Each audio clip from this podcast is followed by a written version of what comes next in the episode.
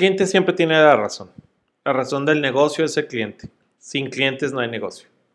Hoy más que nunca estas frases cobran importancia para tu negocio, donde tenemos que trabajar por 100 para tener un cliente.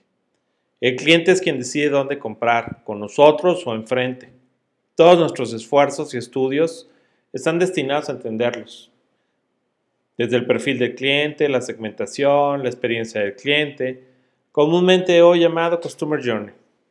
Recientemente agregado otro estudio o término mercadológico, el del Personal Buyer o la personalidad de tu cliente. Todos estos estudios o tendencias no son otra cosa más que por conocer al cliente. Para entender qué quiere mi cliente, cómo hago que me compre. Una herramienta fundamental es el servicio al cliente. Pero ¿qué entendemos como servicio al cliente? ¿Solo atenderlo bien? ¿Solo cuando me visita? ¿Ser amable? Casi todas las empresas en México, del tamaño que sean, no cuentan con un protocolo, una filosofía de servicio al cliente basado en el cliente. Solo queremos venderle, darle por su lado, que nos compre y olvidarnos de él. Ah, pero eso sí, no queremos que él se olvide de nosotros.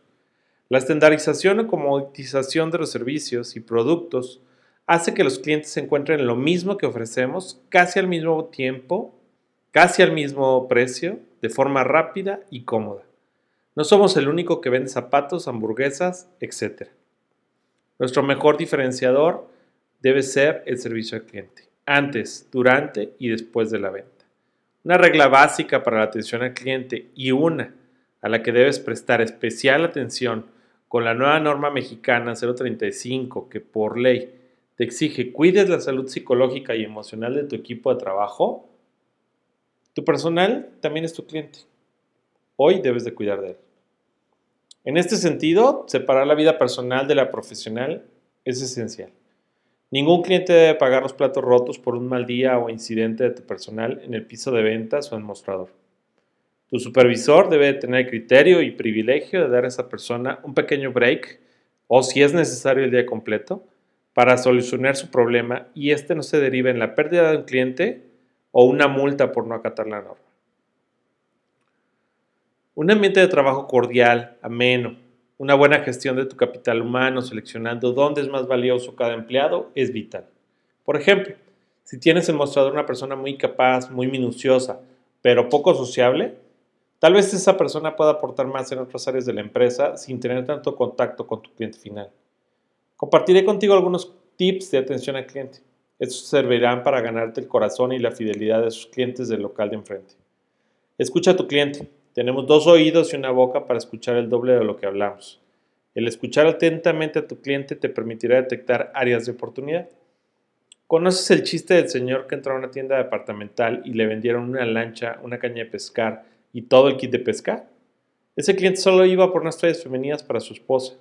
El vendedor supo, tuvo la habilidad de escuchar que el cliente estaría solo, aburrido y sin afecto o cariño durante varios días, por lo que le recomendó que mejor se fuera a pescar.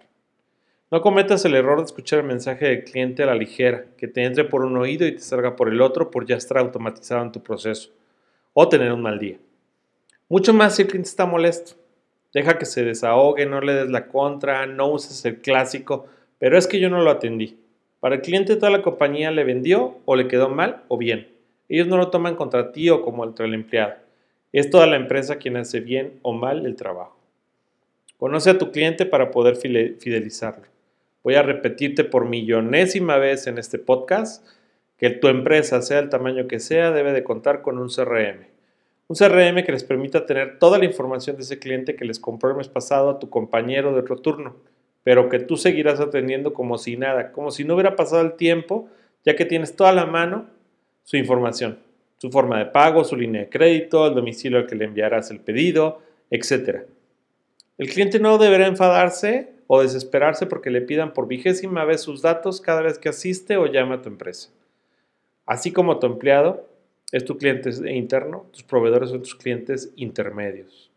De ellos depende mucha parte de la cadena de valor que le otorgas a tu cliente final, sobre todo si dependes de ellos para cumplir tu venta, ejemplo, inventario, entregas, logística, etc. Como mejor conozcas y gestiones a tus clientes internos, intermedios y finales, mejor podrás idear una estrategia de fidelización y filosofía de atención a clientes. Por último, No te olvides del cliente más importante, tú. Si no estás bien tú y tu negocio, toda la cadena no lo estará. Administra y atiende tu salud en cuerpo, mente y alma como administras y das mantenimiento a tu negocio. Tu negocio son los engranes, pero tú eres el motor que lo hace girar. Soy Gerardo Martínez y como cada viernes quiero agradecer tu tiempo, tu atención y tus oídos. Por favor, sígueme en Twitter para conocer tu opinión y sugerencias. No dejes de compartir este episodio con quien creas que le puede servir. Namaste.